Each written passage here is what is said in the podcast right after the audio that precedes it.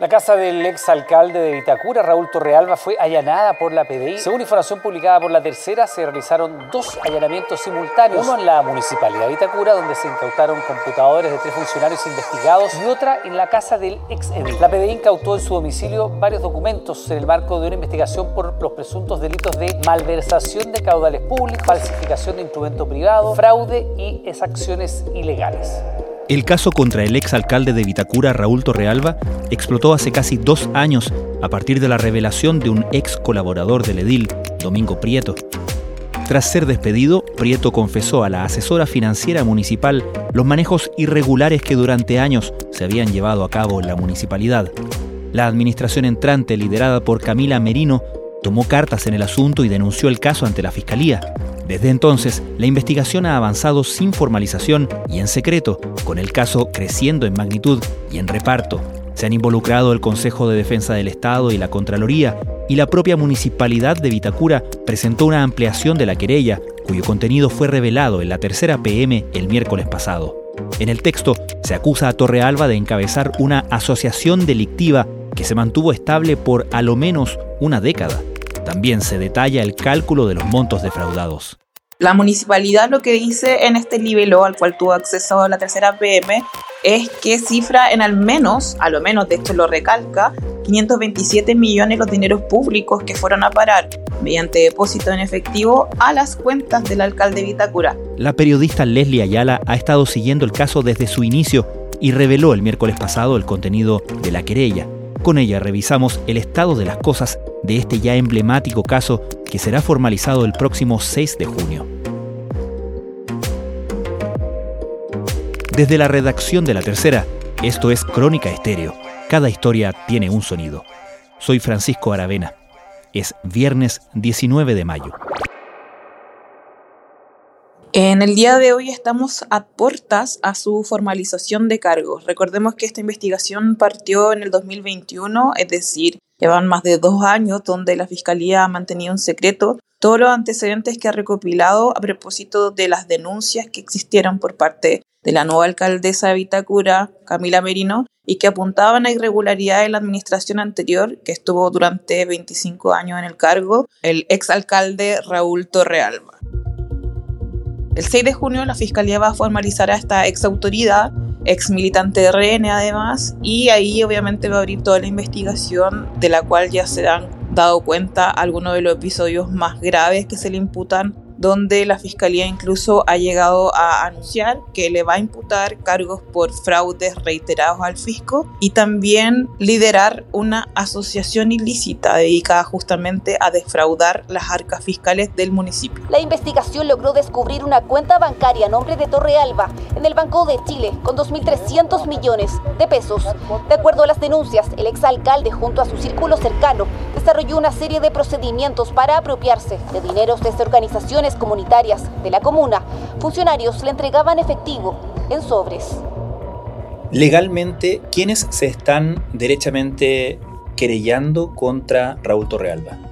La investigación en el caso de Vitacura partió por una denuncia que presentó el entonces jefe jurídico de la municipalidad, Mauricio Arrazábal, a petición justamente de Camila Merino, ya por esos días, cuando la alcaldesa recién estaba asumiendo, habían antecedentes por parte de algunos funcionarios, en, particular de Domingo Prieto, que era el jefe de finanzas de las corporaciones Vita, Vita Salud, Vita Emprende, que daban cuenta de una serie de irregularidades en justamente la administración de los dineros que iban a parar desde el municipio como subvenciones a estas corporaciones. Entonces la, alcaldesa su primer hito fue denunciar esto ante la Fiscalía de Oriente. ¿Qué es lo que sucede después? Cuando ya la Fiscalía empieza a investigar, se toma testimonio a, a una autodenuncia que hace esto también la exdirectora de las comunidades, Antonia Lagarraín, lo que sucede es que finalmente el municipio de Vitacura termina creyéndose y haciéndose parte en el caso activo pero contra quienes resultan responsables. En un inicio no quiso imputar algún tipo de responsabilidad particular, ni del exalcalde ni de sus funcionarios más estrechos, sino que lo que le pedía al Ministerio Público era que investigara y que obviamente a estos responsables se los llevara ante la justicia. Hemos estado cooperando con la Fiscalía, entregando proactivamente toda la información requerida. Debido a las graves denuncias, en paralelo iniciamos un sumario administrativo. Conscientes con nuestro deber, el lunes presentamos una querella criminal por la gravedad de las denuncias y para ser parte interveniente en la causa. Posteriormente hubo una ampliación de querella de la Municipalidad de Vitacura, ¿correcto? Claro, ese es el último hito que tenemos eh, de, de, manera relevante. Recordemos que esta investigación ha estado con secreto y un secreto no solamente como cualquier investigación, sino que acá se ha investigado también el delito de lavado de activos, el cual no se va a imputar en esa primera instancia, pero que ha permitido a la Fiscalía mantener piezas en secreto durante varios meses. Entonces, esta ampliación de querella, si bien se realizó hace algún tiempo, es reciente en el sentido de que se da a conocer, a propósito de la publicación de la tercera PM, los detalles justamente de cómo se confeccionó esta imputación por parte del querellante principal de esta causa, podríamos decir que es justamente el municipio de Vitacura, el cual habitó durante 25 años el principal autor, sindicado por las actuales autoridades, de estos delitos de fraude al fisco. ¿Qué pasa, Leslie, con otros actores del sistema que han anunciado acciones como, por ejemplo, el Consejo de Defensa del Estado o la Contraloría? La Contraloría investigó la administración Torrealba y llegó a la conclusión de que existían irregularidades. De hecho, eso va en paralelo a lo que está haciendo el fiscal Francisco Jacir, quien investiga y tomó la determinación de formalizar a Torrealba y su ex círculo más estrecho en el municipio de Itacura por estos desvíos de dinero supuestamente a las arcas personales de la ex autoridad. Ahora, el Consejo de Defensa del Estado, tras analizar los antecedentes y en el pleno de justamente los consejeros, de forma unánime, solamente se abstuvo de participar el consejero Alberto Espina por su estrecho vínculo justamente con el querellado. Finalmente el Consejo de Defensa del Estado decidió hacerse parte y también perseguir las responsabilidades que existen en estas supuestas maniobras que el Ministerio Público investiga de desvíos de dinero fiscales a arcas personales del exalcalde de Vitacura. Entonces, todos estos actores han sido partícipes activos, así como también el municipio de Vitacura. Situación judicial del exalcalde de Vitacura, Raúl Torrealba, suma un nuevo capítulo. El Consejo de Defensa del Estado presentó una querella criminal por malversación de caudales públicos y fraude al fisco contra el ex edil y su otrora Círculo de Hierro. Leslie, en tu nota de la tercera PM del día miércoles, donde das a conocer el contenido de esta ampliación de querella de la municipalidad de Vitacura, das cuenta de las dimensiones del daño causado que calcula la municipalidad. Sí, la municipalidad lo que dice en este libelo al cual tuvo acceso la tercera PM es que cifra en al menos, a lo menos de esto lo recalca, 527 millones los dineros públicos que fueron a parar mediante depósito en efectivo a las cuentas del alcalde Vitacura. Eso no considera, por ejemplo, otro tipo de maniobras donde se pudo haber, por ejemplo, destinado este dinero a otro tipo de actividades. Solamente en términos concretos dice, acá al, menos hay 527 millones que eran de las arcas municipales y que en esta estructura o mecanismo implementado por el alcalde eh, fueron a parar a sus cuentas bancarias es una querella bastante dura en términos de que le imputa justamente a Raúl Torrealba haber creado él un esquema de corrupción para su beneficio personal. Lo dice con esas mismas palabras y apunta a que él era el líder de esta agrupación. Agrupación en el entendido de que sus estrechos colaboradores, Antonia Larraín y Domingo Prieto, participaron de este esquema que le permitía hacer una subvención a las corporaciones Vita y que luego estas corporaciones Vita le entregaran dinero en efectivos que él ordenaba a su chofer de aquel entonces, cuando era autoridad de la Municipalidad de Vitacura, depositarlo en sus cuentas corrientes. ¿Eso significa, Leslie, que al menos estos 527 millones de pesos pueden rastrearse directamente e inequívocamente a las cuentas de Torrealba? Es decir, ¿el caso en ese sentido sería más o menos fácil para la Fiscalía? Al menos lo que ha planteado incluso eh, la alcaldesa Camila Merino, la actual jefa de la administración de Vitacura, que es parte en el caso y que conoce los antecedentes, ella en entrevista con la tercera sábado señaló que acá había un caso bastante sólido. De hecho, por eso también ellos deciden ampliar la querella y ya no dirigirse en contra quienes resulten responsables después de la investigación, sino que hacen una querella nominativa donde se indican con nombre y apellido a Raúl Torrealba, a Antonia Larraín a Domingo Prieto y a los dos contadores que participaron de esta estructura que plantea justamente por primera vez en la investigación la propia municipalidad de Vitacura. En un principio el Ministerio Público investigaba varios delitos, malversación de caudales públicos, fraude al fisco y lavado de activos. Pero esta estructura, esta asociación ilícita, la plantea por primera vez justamente la administración de Camila Merino, que recordemos que además arriba de la Municipalidad de Vitacura, cuando el alcalde de ese entonces, Revuelto Realba, una ley le impide repostularse porque ya había cumplido el máximo de periodos para presentarse a la elección y no gana el candidato justamente de continuidad del alcalde, sino esta candidata de Bopeli que irrumpe en, en, esta administración y da cuenta obviamente de toda esta irregularidad. Claro, entonces parte de esta investigación eh, que debe ser eh, muy prolija para no cometer errores y determinar si es que hay acá la presencia o no de delitos y cuánto dinero finalmente es el que está defraudado para eh, poder limpiar, que es lo que busca ahora la nueva alcaldesa, todos estos errores y potenciales delitos al interior de la comuna de Vitacura. Ya. Leslie, ¿sabemos si la municipalidad de Vitacura tiene alguna opción y va a buscar esa opción de recuperar algo del dinero defraudado? Sí, la misma alcaldesa Merino en entrevista con Eugenia Fernández, la editora de la redacción central de la tercera, eh, da cuenta de que ellos están buscando la forma de restituir estos dineros, que obviamente fueron desviados según su querella, estos 527 millones al menos, y lo van a hacer a través de una demanda que sería la lista civil. Ahora, también está el Consejo de Defensa del Estado, cuyo propósito es no solamente perseguir a un funcionario público que cometa algún delito, como en este caso, sino que también restituir al erario fiscal aquellos dineros que hayan sido mal utilizados o en este caso de plano, según lo que sostiene la hipótesis de la fiscalía, defraudados a dineros que tenían que ir a, parar obviamente al beneficio de los vecinos de Vitacura y no de las autoridades o funcionarios que trabajaban para ese municipio.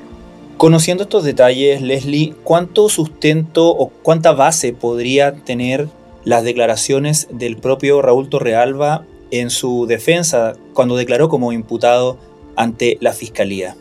Lo que pasa es que la propia ampliación de la querella de Vitacura, eh, que está redactada por el abogado Alejandro Espinosa, quien representa a la alcaldesa, da cuenta que todo lo sostenido por el alcalde Torrealba en su declaración como imputado sería falso. Lo primero, él señala que ninguno de estos dineros, si bien reconoce que él utilizaba algunas platas de estas corporaciones Vita como una especie de caja chica, pero sostiene que él no se benefició a nivel personal, sino que era como para pagar ciertos gastos que burocráticamente al interior del municipio era muy difícil de sacar estos dineros en efectivo.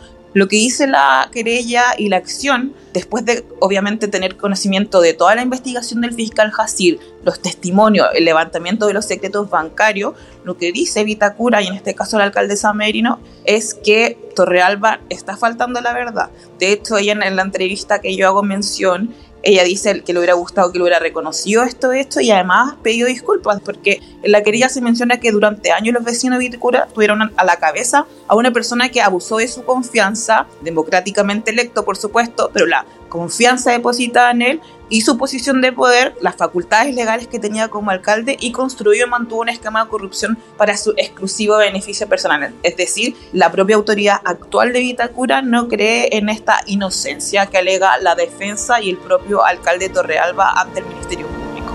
¿El dinero? El dinero. ¿Dónde está el dinero?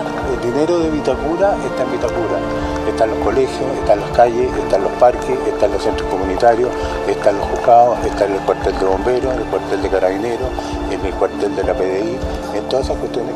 ¿Va a colaborar con la justicia? Pero por favor, si yo abrí mi cuenta el primer día, estoy desde el primer día colaborando. ¿No tiene temor de ir a la cárcel? No, a ver, no tengo ningún interés en ir a la cárcel como cualquier chileno, como usted, como yo, como cualquiera. Estás escuchando Crónica Estéreo, el podcast diario de la tercera. Hoy revisamos junto a la periodista Leslie Ayala el caso contra el ex alcalde de Vitacura Raúl Torrealba a portas de su formalización el próximo 6 de junio.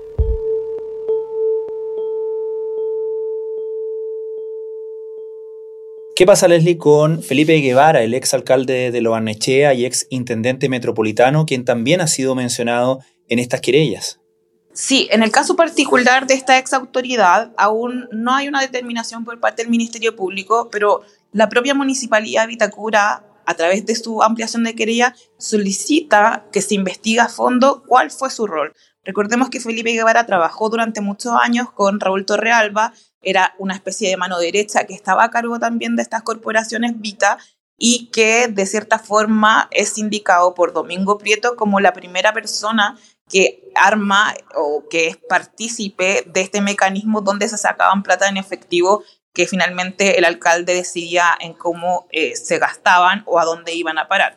Entonces, en ese sentido, lo que se solicita también en esta ampliación de querella es que el fiscal también no deje de ver esta situación donde se señala que, de hecho, una vez que deja la alcaldía de Vitacura, porque electo como jefe comunal en Loarnechea, supuestamente habían órdenes de entregarle de estos dineros de las corporaciones Vita al menos dos millones de pesos mensuales y que esta era una orden que venía de quien lo reemplazó en el puesto, que era Renato Sepúlveda, ex embajador de la administración Piñera. La trama del denominado caso Vitacura, que investiga el presunto desvío de millonarios fondos municipales, salpica lo Barnechea. Rendiciones de cuentas de organizaciones creadas bajo la administración del exalcalde Felipe Guevara están hoy en la mira. Detectamos nombres del círculo cercano al también ex intendente con duplicidad de contratos ¿Qué es lo que viene en este caso, Leslie? Ha mencionado evidentemente la formalización el próximo 6 de junio. ¿Cuáles son las etapas que, seguirían?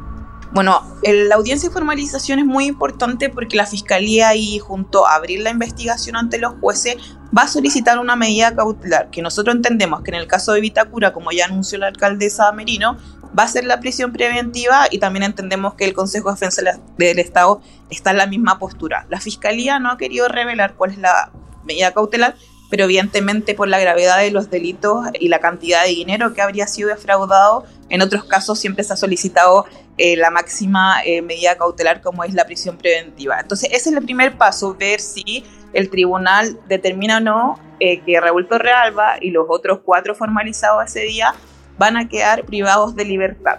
Ese es el primer hito, de ahí se iniciaría el plazo de investigación que se presume va a ser breve, porque esta es una investigación que al menos dos años ha durado desformalizada, entonces obviamente una vez que ya que se comunican los cargos entraríamos en una etapa ya de término de las diligencias eh, seguramente la defensa Raúl Torreal va, va, a solicitar sus propias pesquisas para poder buscar el mejor destino, obviamente, para él, sobre todo en el sentido de que acá hay una, no hay una colaboración con la justicia en el sentido de que él como imputado haya reconocido esto, sino más bien va a tener que probar justamente su inocencia ante los cargos que se le van a imputar ese día.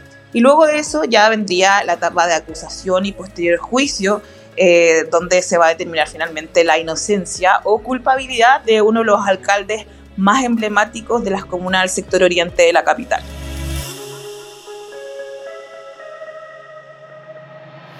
Finalmente, Leslie, la revelación de este mecanismo en la municipalidad de Vitacura llega por la confesión o la denuncia de un ex colaborador del exalcalde, quien rompe relaciones con él y decide contarle todo a la administración entrante. Podemos suponer que sin ese testimonio, que sin esa revelación, el mecanismo no habría sido necesariamente revelado. ¿Qué consecuencias crees que puede tener esto en el resto de las administraciones municipales? ¿Qué nos dice o nos puede decir respecto de cómo se administran los municipios en el país o cuánto control existe sobre la discrecionalidad de algunos de sus gastos e ingresos. Mira, el informe de Contraloría, más bien el sumario que realiza el personal de Contraloría, da cuenta que esta situación de Vitacura, al menos al interior del municipio, entre los funcionarios, era un secreto a voces. Entonces, independiente de si Domingo Prieto hubiera revelado o no, las contabilidades no estaban. Acá hay un reproche muy duro a que había un descontrol financiero justamente con los dineros que provenían del municipio Vitacura hacia las corporaciones Vita. Entonces, el cambio de administración lo que aceleró justamente fueron estas confesiones, pero también obviamente eh, había un arqueo donde una nueva autoridad recibía eh, justamente corporaciones en las que no se sabía dónde iban a parar finalmente los dineros, si iban a, por ejemplo, los programas de deporte o a las instituciones de salud de la comuna, o finalmente, como se sospecha, y fueron a parar para otros fines. Entonces, esa es la situación. Y lo otro es algo que ha, planteado en varias oportunidades el Contralor a través, obviamente, de su sumario y también a nivel eh, de sus propias intervenciones en su cuenta pública, es que los municipios en particular, obviamente por la gran cantidad que son y por los grandes recursos que manejan, son difíciles de auditar.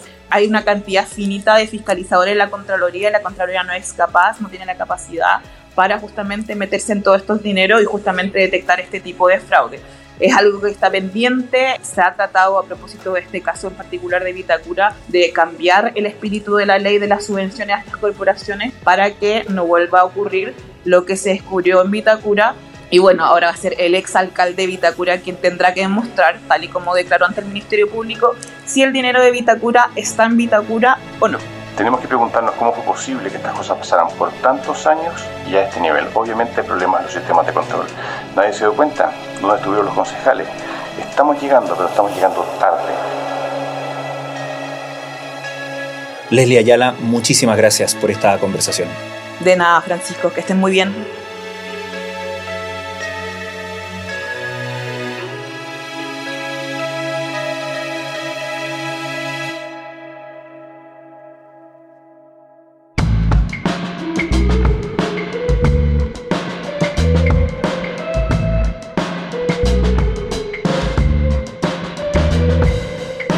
Crónica Estéreo es un podcast original de La Tercera.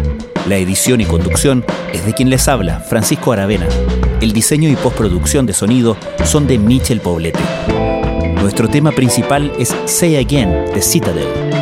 Escucha todos nuestros episodios en Spotify o en tu plataforma favorita de podcast y en latercera.com. Nos encontramos el lunes en una nueva entrega de Crónica Estéreo. Cada historia tiene un sonido el podcast diario de la tercera.